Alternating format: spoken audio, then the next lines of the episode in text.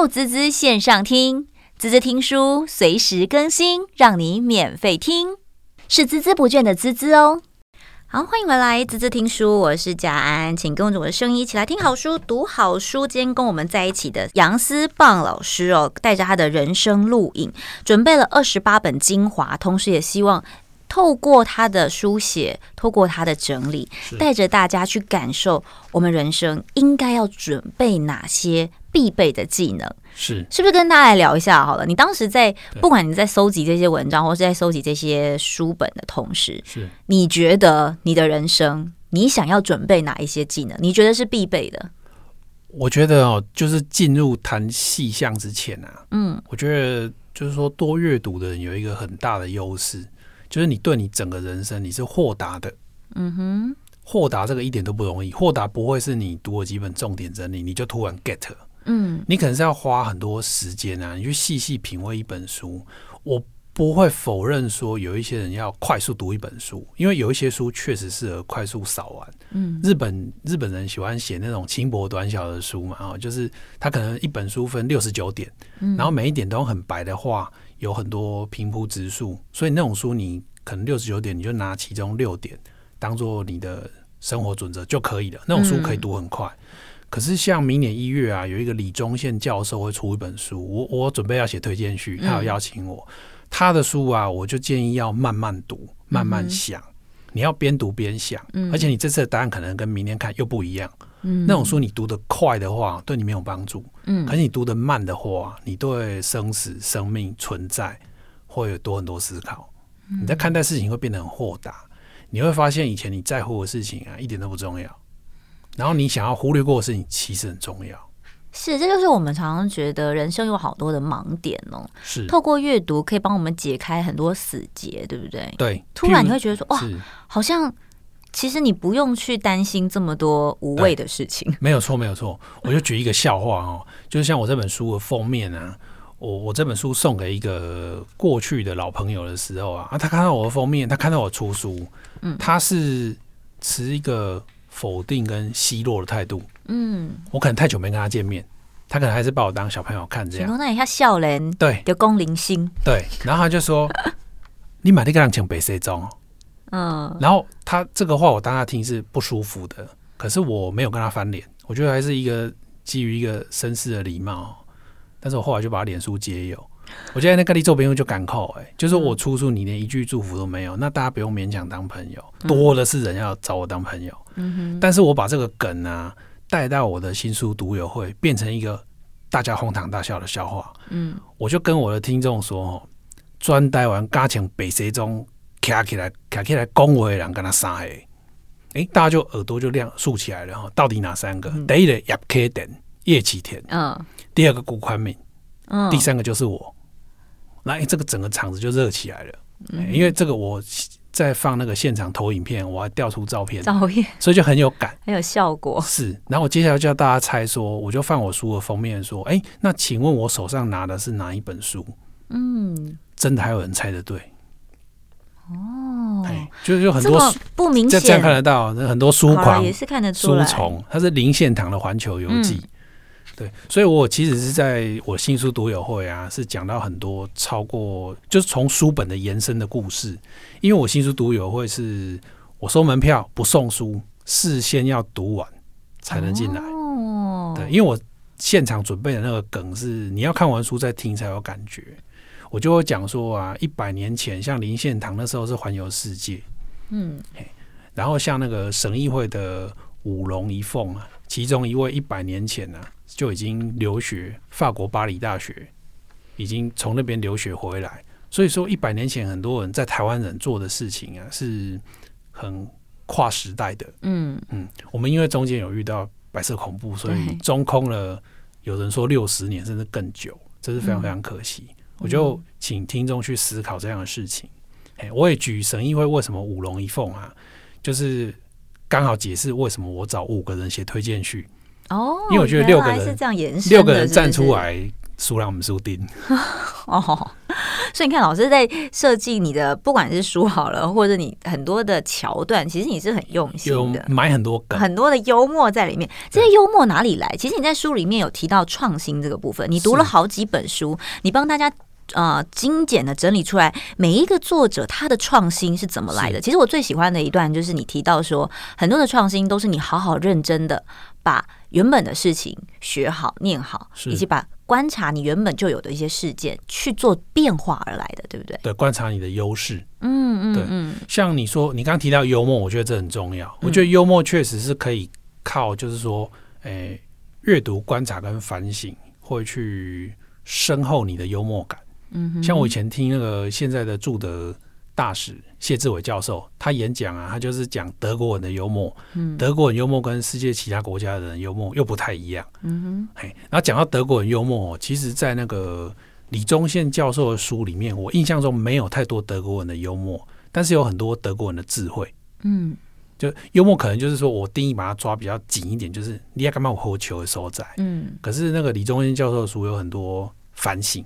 嗯，我觉得幽默这件事情还看文化啦。对，因为有时候，比如说我们在看影集，在看美国的影集好了，嗯、台湾人如果对那个哦是美式文化没有融入，没有融入的时候，其实你很难有幽默。可是创新这件事情，我觉得是全世界人都在思考的问题。是，大家都想要跟别人不一样，跟老师一样，就是想要跟别人做不一样的事情。哦、是，但是很很现实的问题就是，你说。呃，同样的一件发表会，同样的一个商品，同样的一本书，每个人都在做啊。可是我要怎么样做跟别人不同呢？哦，譬如说，像我有七场新书读友会啊，嗯，那有些听众就会烦恼说要去台北还是台南的，嗯，那他如果有仔细看我的内容啊，就应该没有这个烦恼。小孩子才做选择，因为我七场都不一样。哦嗯哼，我七场包括他还是要烦恼啊，因为每一场都想去啊。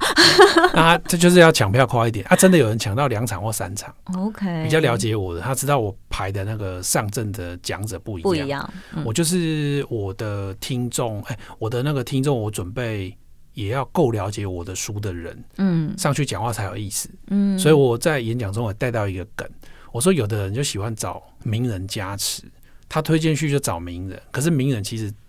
等你输出了，他没有要帮你推，他不会用他的频道帮你推，嗯，那就失去意义。哪怕你是找一个素人，他如果完整的吸收你的书啊，用素文的角度去写一整篇，嗯，这在这种脸书时代啊，这个分享数也是有可能很高的。嗯，可是名人如果行礼如仪的跟你应付应付，跟你说，哎，你这本写很好什么的，那没有什么效益。大家知道这是表面的而已。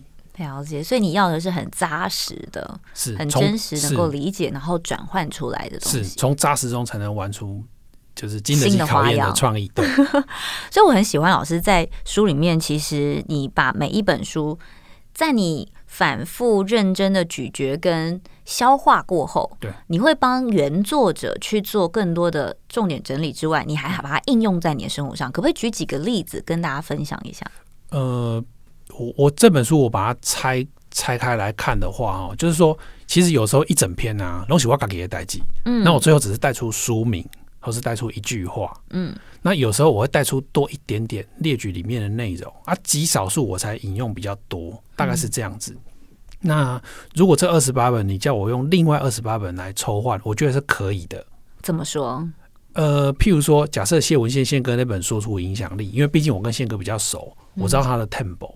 然后这七年，这七年前后，我也各上过他一次电台，我够了解他嘛，所以我会选他的说出影响力，然后去告诉大家说，举我自己的生活经验，告诉大家把话说好很重要。嗯，我一些读友他特别跟我分享说，我这本书他最感动的就是里面有一段 Simon，嗯哼，就是在那个俱乐部的 Simon，别人只会打招呼，可是他会说李董好，林董好，类似这样子，就帮他赢得一份职业。嗯，嘿，因为他会认人对一些。董事长或总经理特助就很重要，嗯，因为人家一天可能要遇到二三十个人，如果你旁边的左右手帮你随时都记得，然后耳朵凑过来跟他说：“哎、欸，这些档啊，营造跟爱加蔷薇派。嗯”哎、欸，那你在跟人家经营人际关系就完全不一样。对，我觉得其实，在书里面这些东西感觉都好像是小方法，对不对？可是有时候真的派上用场的时候，帮你大大的加分。大家有没有留心而已？是。就是有一些是生活观察，然后你当下不知道说，哎，这个人在干嘛？这个人为什么要去记别人名字？到底有什么用？嗯，好，所以其实在，在 在这么多的故事里面，呃，我觉得老师你应该也是很有架构式的去帮自己去把，当你想象中的人生应该要遇到哪一些状况，可能会遇到哪些状况，而这些状况我们要怎么样去拆解？你用的不同的书来帮你做拆解，我们可以这样子解读吗？可以，我觉得可以把它分家门内跟家门外，嗯、还有家门中间。嗯、那家门内就是说啊你，你你长辈的话，如果说像我家里就是一个男生两个女生嘛，嗯、那我自己的观念就是说啊，我自己是哥哥长子哦。如果父母健康还是说死亡的话，我不能避谈嘛，我避谈那责任就掉到我妹妹头上啊。那你是一个很有责任感的哥哥啦，只能这样说啦。哦。避谈的也很多啊，避避谈有有听说是不少。那我觉得就是说，哎、欸，我们及早面对，及早规划的话，这样大家以后相处起来都比较舒服。嗯，因为我后来发现，原来很多台湾的老人家是避谈死亡。那其实他们很妙，他们以为避谈就不会遇到。他们他们如果听到死，就会说呸呸呸，啊什么不吉利，好，好像会召唤死亡。事实上，这绝对是迷信。你反而我们反过来，我们把一些预立医疗决定做好。我们把龙岩人本或是其他同职的公司的生前契约签好，嗯，你会很踏实的去面对每一刻，嗯，因为下一刻发生，我们就是 SOP 而已啊，嗯，就没有什么好去哭的啊，你根本没有时间哭啊，嗯，因为你要做的事情太多太多太忙碌了，真的，真的。像我就登记就是两份那个生前契约啊，我就登记最高级的，那就是你大体还再做一次 SPA，哦，我妈还说不用。我我就故意跟她说，没有，我只是要博取校名，所以我一定要做。你也是很幽默哈，这时候可以用幽默来形容。这时候可以，这时候可以。所以你看，我觉得这个真的是，当你有一定的知识跟内呃你自己的蕴含量和你的心理状态是充足的情况之下，这些充足从哪里来？我觉得从阅读来，确实是如此。就当你资讯够丰富，其实你真的是引用朱伟明医师的对对对对的这个，我有跟他打招呼，对对对的概念嘛，他也是很提倡，他是已经遇到了，对，然后很提倡预立遗嘱等等，对一直在做推广。我想实际上你就把它应用在你自己的生活当中，而且我当时去年大概是十一月的时候啊，我真的已经打电话帮我父母挂好朱文明医师的诊。嗯，因为我父亲他状况很特殊，他那时候是准备要去做那个人工血管，然后准备要洗肾，然后这个时间有点来的有点措手不及，所以他今年年初有一次也是病危，然后早上坐救护车到医院急洗肾，那时候血压两百多。他出院之后就是比较顺利，开始规律的洗身。嗯，对，我觉得这是大家其实都有机会会遇到的，不管是父母还是自己。对对，谁无父母嘛，对不对？然后每个人怎么可能不会面对生老病死？老化，对对，死亡是一个课题，而老化是另外一个课题。嗯，有时候难怪老人家会说“西西也还亏我”。这句话某些时候是对的，但是我绝对不是鼓励自杀啦。就是说，有时候是寿终正寝哦，然后他睡睡呃睡眠中过世，嗯，那是一种福气，对，没没用龙共龙来龙去，嗯，啊，也有人说善事要做多一点，才能在睡梦中实施。好，所以我们就多 多积善积福了，只能这样说。但其实面对呃。人生这件事情，我觉得老师你这本书真的是拆解你刚刚提到的家门内跟家门外，然后还有在家里中间的很多的大家的磨合磨合，对，包含跟伴侣，包含跟如果你有家里有小孩的话，面对亲子，那甚至是在你自我修炼的过程当中，在这本书也可以找到答案。我们先休息一下，马上回来。登入滋滋线上听，滋滋听书，随时更新，让你免费随选随听。嘿。是孜孜不倦的孜孜哦，欢迎收听滋滋听书，我是佳安，请跟着我的声音一起来听好书、读好书。今天在我们这集呢，要带大家来思考人生，用什么方式思考人生？用阅读的方式来思考人生。呃，今天看到一本书，我觉得非常非常的厉害。为什么说厉害哦？因为我觉得念书读书大家都会，可是要怎么样把书里面的精华？呃，条列整理，然后应用在我们的生活当中，我看他真的是翘楚了。先让我们来欢迎一下《人生录影》的作者杨思棒老师，老师好。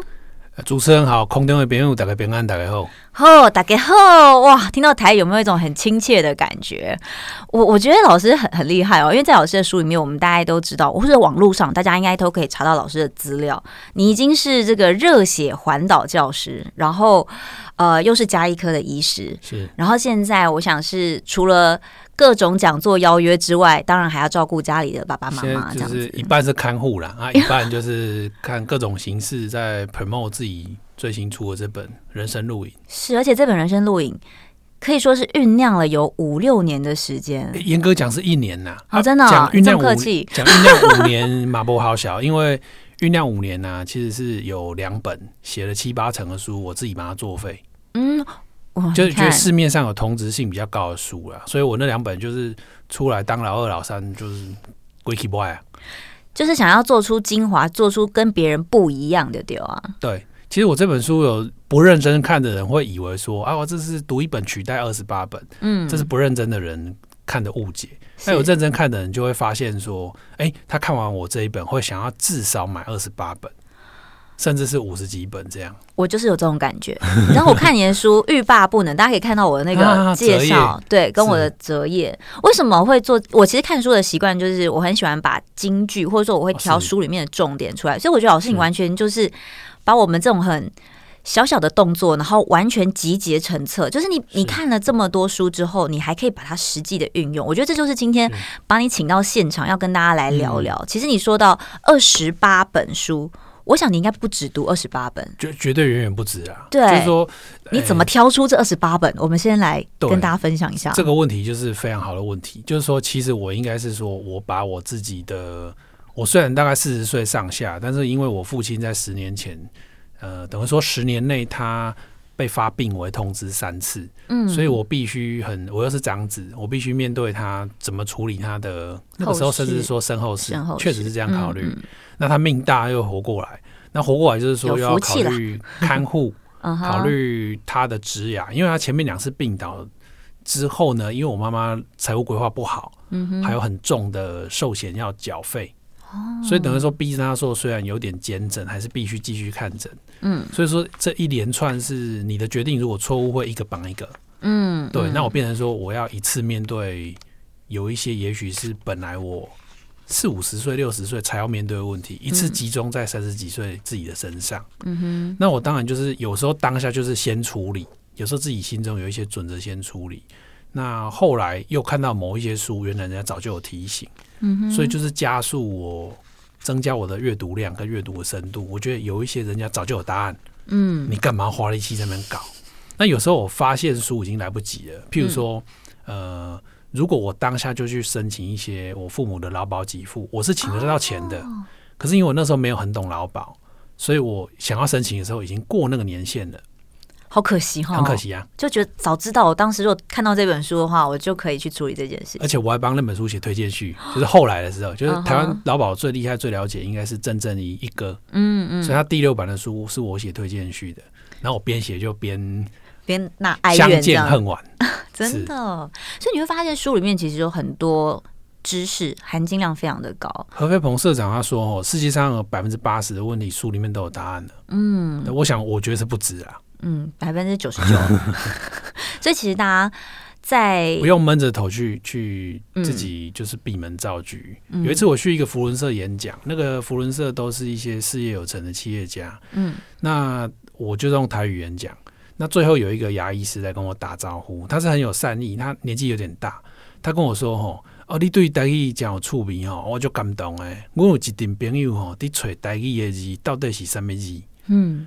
那其实我心里的答案是，你根本没吹，你可以看册就好了。这书里面都有，而且很多字啊是不需要你找的，因为那个是没有汉字。他是想要找汉字，那他就吓到，他就觉得说，为什么我认为汉字不用去找？嗯，第一个当然是很多汉字已经有答案，第二个是日本人管台湾的时候，把很多外来语变成我们的台语，比如说倒车，嗯，你记得倒车怎么讲吗？马古，马古嘛，对不对？那你知道马古怎么来的吗？怎么来的？因为日本人不会发 back 的音哦，它是英文转英文转的。哦、那这个怎么会汉字？这不可能有汉字嘛。嗯，我就委婉的跟那个前辈讲，然后他就一时难以接受，我就不勉强他。像我们方向盘啊，嗯，你记得怎么讲吗？长辈会怎么讲？我不知道，有的会说红豆露。哦，对对对，红豆露那是日文，handle。哦，对对，handle，但它是日文的红豆露。耶，外语先变成日语的一部分，然后它变成台语。就他管台湾的时候，把这些带进来。哦，这怎么会有汉字？这不会有汉字啊！这当你如果了解到，这早就有人做研究，早就。写进书里面，你就不会花力气去找这些答案，这是无谓的，嗯，浪费力气。你可以去做别的事情，是对，这是其中一个例子。所以，所以在思棒老师的这个人生很多的阶段里面，对你来讲，阅读应该占很大成分，对不对？对，中间当然曾经为了应付一些国家考试，没办法，毕竟有医师执照，也是念了不少书，也是要花一些力气，要花力气的。嗯，那就是说，当然我会利用一些。我阅读还有一个经验可以分享，就是因为我后来是在小医院哈 training 我的加医科要三年，嗯，然后中间我的主任曾经叫我要去比一个全国性的比赛，嗯哼，医测会的一个实证医学的竞赛，然后我剉咧等啊，因为像国泰医院他们是听说每个礼拜六有学长姐带着你准备，一群人带着你跑，那我们在那个小医院，我没有学长姐，没有学弟妹，就一个人搞。嗯，那主任派我去参加比赛，我马博什么闹亏啊？嗯，那医院另外有两个同仁，就是我们三个勉强凑一队。嗯、我的队友是一个呃姓曾的，应该算是医检师。嗯，哦，他非常认真，他也发挥了相当大的功能。可是因为我要上去口头 present 的，那我就怎么办？我只能买书嘛，我只能买书去补足我没有学长姐、没有周末 training 我的这段过程。嗯哼，我我借书上的 information 补足我这一段。空白的，所以你算是一个很会找资料跟找方法的人。我觉得一定要借这种资料。嗯，像我自己买房子之前，我至少看了六十本不动产相关的书啊，好认真哦！我的天啊，应该是说，我就是说那时候当然也有做一些投资，就是套房租别人。嗯，那我觉得我们像我，我这次出书啊，我居然有房客推荐我在脸书上，嗯。我觉得一个房东、前房东出书，房客愿意推荐你，牺牲他自己的隐私推荐你，我想这个房东应该是还不错。对，真的是 代表你避你避之唯恐不及嘛。代表你们还是保持友善的关系，他还是期待未来有机会可以租到你的房子，是这样吗？呃，他好像后来有自己买房子哦，那也不错哦。那我、哦、我为什么让他有这个感动？因为我以前的房子啊，我比书上建议的我做的更好。嗯。就是我，譬如说，我准备那个独立的洗衣机，嗯、然后那个就是 Hitachi 或是 Daikin 的空调，我都做比人家再高一个规格。嗯，嗯，然后他跟我租的房子里面有饮水机，冰温热沙杠，哎，五道滤芯。一般房东哪管你那么多？对啊，就叫你去买水而已。可是我就准备一整套给人家，人家就会感动。是，应该是说，我觉得思棒老师他非常的用心在做任何一件事情。在生命里面，我们可能每个阶段都会遇到不一样的事件，在每一个事件里面，你很用心，希望把它做到最好。包含你这本书，听说你已经就是写超过二十八，就把二十八本之外的其实是被你删掉的，对不对？对，应该。呃，这本我确实，如果用本数来算的话，哦、大概是有到三十几篇呢、啊。是，然后、啊、最后有几篇，我是觉得，如果以一个 life cycle 遇到的事情来看的话，也许不用放到三十几篇。嗯，我们怎么去看 life cycle 这件事？life cycle 就是说，我们你怎么把它串起来的？是我们在任何一个职场啊，我说哪怕你是譬如说卖马桶的，嗯，哪怕你是洗水塔的，嗯，说话能力。对你还是很重要，写作能力对你很重要。嗯，你如果说啊，你很会洗那个洗衣机或者洗冷气，嗯、你在脸书上用有温度来描述你的专业，你省力的做为了。你不用说你不用投放广告，不用念多高，对你不用要念台大台清交，不用，真的不用。嗯，我洗烘托的洗衫机啊，你有办法从台湾头洗到台湾尾。你还可以嘉庆君游台湾一路玩下去，边玩边赚钱，真的哎，景游太美了，好点这样子就好了哈。对，可是很多人不会介绍自己的专业，嗯，甚至是灌水或者找一些也不是很了解他专业的小编。我觉得就就可惜了，对。就像老师在说，不会介绍自己的书，其实也很可惜。就像老师在介绍书的时候，你知道老师的那个呃新书发表会是收门票的，哦，所以大家现在听到真的是赚到了哈。我我那个门票啊，就是说，哎，有的人听到，哎，这个作者怎么给他收门票这么爱钱，然后我要准备要骂我，可是他听下去啊，他不敢讲话，因为我是这样。譬如说我某一场有五十张门票，嗯，然后四十分钟内卖完，一张九百九。这样快要五万块嘛？嗯，这五万块是要支应场地的租金。嗯，哎，我就鼓励说不要去熬人家场地。嗯，然后我们找摄影师帮大家留作纪念，我给市价，嗯，我不要用友情去熬别人。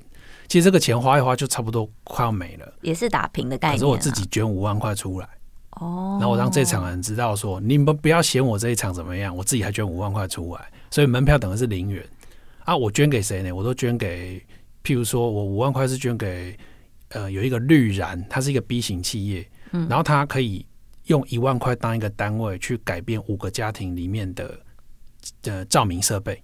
哇哦！然后资料怎么来？一开始我也会质疑公平性。嗯，我说啊，家境本来就不错，你去改善他家里的照明设备干嘛？对啊，他是跟社会局要贫户资料。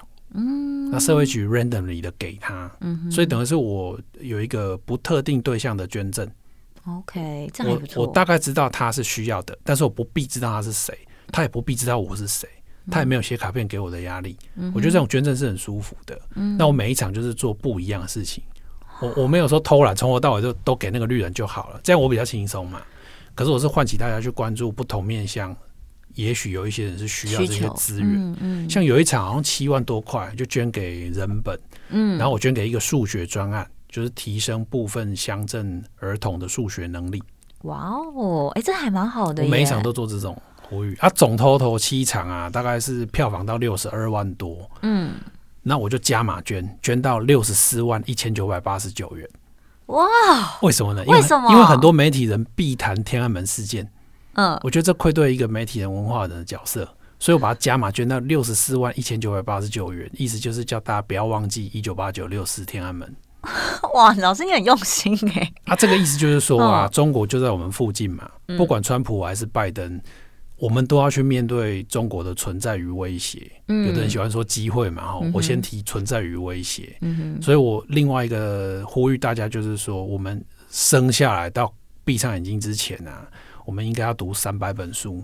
嗯，一百本跟台湾有关，一百本跟中国有关，一百本跟世界有关，叫人生三百。是，哎，这个就像呼应到老师你在做这个热血教师，你环台之外，其实你根本就是想要环球吧？有，其实我有环球，对不对？因为那个美国、加拿大那个时候七年前就前后讲了十五个城市，嗯，香港我有去讲，而且是免费的哦，对，而且我我就是。国际机票自己买，啊，美国部分城市的国内机票部分有帮我买，嗯、欸，他们就说叫我不要再推迟了。他说你国际机票开下再急，你个伯利控玩家，嘿呀、啊，你喜欢马西，真的是怪不得会被冠上热血讲者。我去香港演讲的时候，郝柏村跟我同一天演讲，因为我贴海报，我有看到，哇、欸，但是我的入座率绝对不会输他，因为我是百分之百。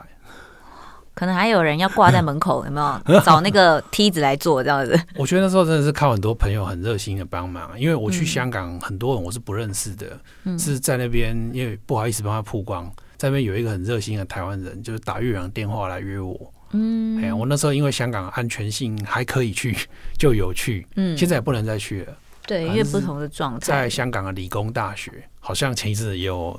很多抗争这样子，了解。好，不过我觉得最有趣的应该是说，在整个嗯你的这本新书里面，《人生录影》里面，其实你把人生每个阶段他会遇到的会遇到的事情，跟你必备的技能，你透过二十八本书帮大家重点整理出来，帮大家勾勒出来说，你可能要预先做哪些准备，准备到时候你遇到比较轻松。好，我们先休息一下，没问题。等一下呢，我们继续跟大家来聊聊，到底要怎么样来为我们的人生做准备。其实里面很有趣哦，包含你要怎么样创新，你要怎么样必备你的基本能力，表达、写作，甚至到你老的时候，你要怎么样安顿你的父母，怎么样照顾你的小孩，以及你要怎么样来够为自己或为你的家人准备你的身后事，真的是人生都过完了耶！真的啊，我们马上回来哦。您现在收听的内容由滋滋线上听制作，好，欢迎回来，滋滋听书，我是佳安，今天跟我们在一起的是杨思棒老师，人生录影。嗯，从环球演讲热血医师到阅读引路人哦，我觉得这两个标签在你身上真的是发挥的淋漓尽致。啊、在我们刚刚前面有提到很多，包含老师你在很多的演讲，或者是你在自己的发表会，你有很多很多的想法，你也希望能够用不同的方式去，嗯，不管是改变别人，或者是已经被人家改变的自己。可以分享给大家。好，我想在生命当中，我们除了刚刚我们提到很多啊，预预防老化啊，好，除了半老啊等等的，其实我觉得自我投资这件事情也是非常非常有趣的。你怎么看待投资？投资这个要非常非常小心的，而且很多人投资是去上课，但你从阅读就可以。哦，上课我有去上，我有去上绿角的课。嗯，绿角它这一两年有开发新的课了，它更之前的课我有听过一整轮。嗯，绿角是非常非常优秀的，因为我认为他那个学费是非常非常合理，然后他的模式我觉得大家可以参考。你不一定要喜欢绿角，但是你可以去看一个老师收费的模式。我觉得你收费就是说一个合理的标准。然后你下课不要那么收会员，你不要说我七万把你加到一个群组，十五万加到另外一个群组，然后给你报名牌。通常这种都是在坑杀的。那我比较喜欢说，好，知识有价，你你毕竟花了几个月去整理一整天的课嘛，那我付你一定的学费，然后吸取你这些知识，嗯剩下的决定我自己做，嗯要不要开户我自己决定。我觉得这样是很健康的方式。可是把大家搅和在一起啊，分成不同群组，这就早晚会出事了。对，所以你用不同的方式去让自己增强自己的知识含量，对，然后你自己来做操作，你可以自己去做决定。就是钱要在自己名下，所以说我的观念其实是主张不需要有理专的。嗯哼，哎，理专不会比我厉害，就是说，哎，老师，你这个、你这个观念其实是因为你很厉害啊，是这样子说。不用用，我我我的方法可以教会每个人，就是说他自己如果有去花一点时间搞清楚的话，我不会否认少数极少数的人有。猜对标股的能力，嗯、这绝对也是存在。可是他要连续一直猜对，一直猜对，不容易啊。在机遇上非常非常小。就投资有风险，有赚有赔的概念嘛。对。好，你在书里面其实提到很多你自己呃透过阅读，然后你呃。帮自己做的这个，不管是规划或者是理财啊，这里其实你觉得理财是非常重要的一件事情，非常重要。其实很多人都很在意自己的钱，都很应该很多人都不太会规划自己的钱，只知道怎么存。就给老哎，其实我们去看啊，我们六十岁想要有多少钱花啊，那跟我们三十岁怎么规划自己的钱是完全扣在一起的。嗯，你三十岁到六十岁，你没有好好规划自己的钱，你到六十岁哪来的钱？你只能等。政府要看给你多少老人，千万不要寄望这种事情。千万不要寄望啊！但你及早计划的话，因为像美国很多人啊，他们有那种退休老师的一个基金，嗯，然后通常操盘那些基金的人啊，进来的倾向都直接买美国版的零零五零，嗯哼，他不用猜嘛。那他这样去买的话，等于就是持有 Apple、持有 Google、持有 Microsoft、持有 Amazon，嗯，你等于是持有那个时代的领先群，嗯，或是持有那个时代的。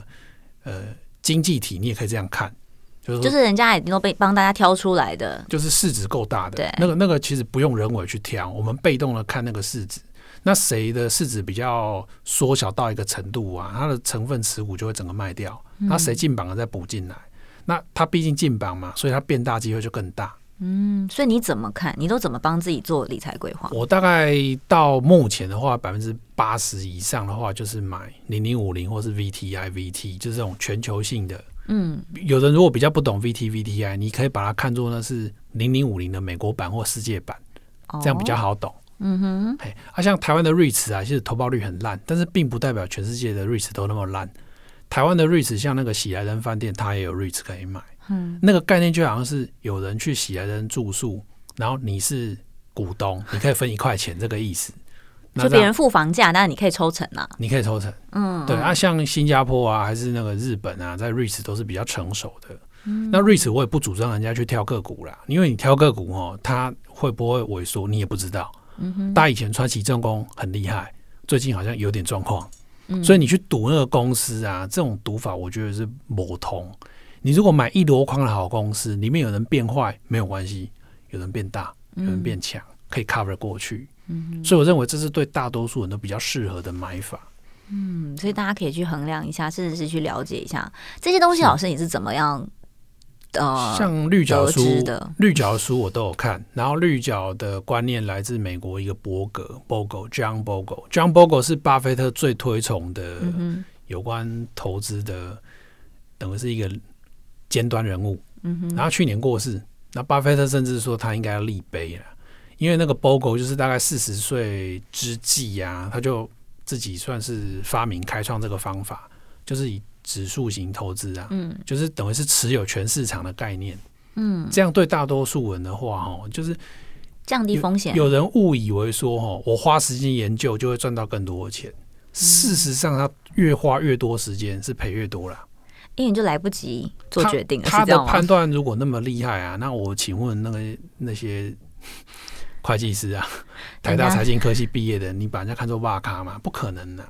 所以你怎么样研究也不会比那些专业来，你不会比他厉害，你可能会猜对几次。哦、所以好，那老师你你会怎么建议？比如说三十，你刚刚讲到你六十岁如果想好好退休，你三十岁就要开始做规划，你怎么怎么推荐？三十岁应该怎么讲？最简单的，假设说，譬如说你月入是五万块好了、嗯，你可以逼自己存下一万块，你就买零零五零，你就每个月买嘛，你就每个月月底买，嗯、或者是你一年一买，你集中在你生日那天买，嗯，类似这样一次买对。你这样，你这样把它存起来当存股，当存股，你要存就存零零五零，不要去存个股。嗯，因为你存零零五零，你就是存当时代的领先群，你永远都是存在领先群。嗯，哎，那个那个钱才不会不见的，你就参与整个经济的成长。了解，所以其实很多人都会说哦，没有，你要去研究一下这个怎么样啊，然后你要怎么样去跟啊。因为买基金要都飙起来，事实上正在飙的时候，你想要买你也买不到，因为那成交量啊是很少的。有一些个股，因为那个市值也没多少，嗯、所以那可能很多人为炒作在里面啊。那你一心痴迷的人，他没有知道，并不知道自己在骗局里面的。嗯，所以其实大家应该要去更清楚自己在做投资跟规划。还有，我觉得最重要的一件事，应该是你要去思考你往后的人生，你想要过什么样的生活啦。对，很多人他就是没有过好自己的人生，嗯、就是都在关注跟他不相干的事情，然后就把时间浪费掉了，都浪费掉。关心邻居的小孩有没有考上第一志愿，啊，如果没有，好像自己就很高兴。到底跟他什么事这样子？对，对，其实我觉得老师你很专注在生活，在你出书的这个过程当中，或者是在你平常的生活当中，其实你就是一个很专注在每一件事情上的人，所以你能够把每一个专注去延伸。去集结成册，也就是这一次的人生录影。那透过这个人生录影来告诉我们更多的听众朋友，当你遇到不同的问题，我觉得好喜欢老师你讲那个，就是你说，我觉得每一本书都是帮你解决一个问题，要能够对成为解决问题的人。我、哦、我们回过头来说哦，有时候你看完一本书啊，也许没有解决你当下问题，可是在你脑内啊，也是多一个知识储备量。嗯哼，那哪一天帮你发挥什么功能，你也不知道。嗯，哦，这有点像是说不住相读书，没有为了特别的目的性而读。嗯，有时候没有目的性而读，也是一种享受。是啊，完全，我觉得阅读就是一种享受。是对，听老师讲书也是一种享受。我觉得那是一种知识的嗯洗礼吧，就是让大家在在平常闲暇的时间，像你在书里面提到说，哦，只要你阅阅读，你就会不无聊，你可以打发很多人生空白的时刻。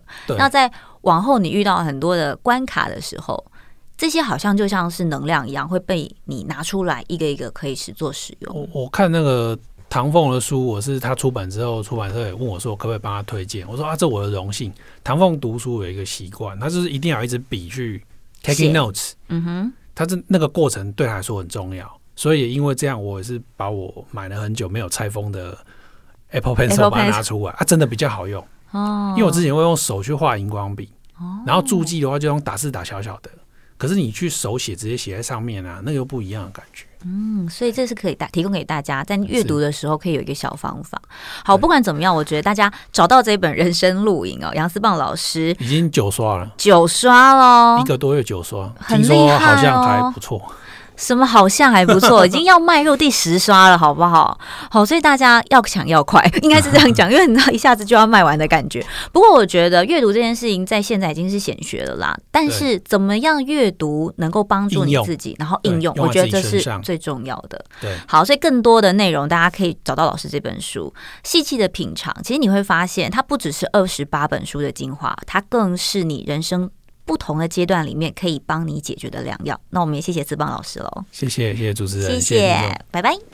不够过瘾吗？想听更多，快上网搜寻“滋滋线上听”。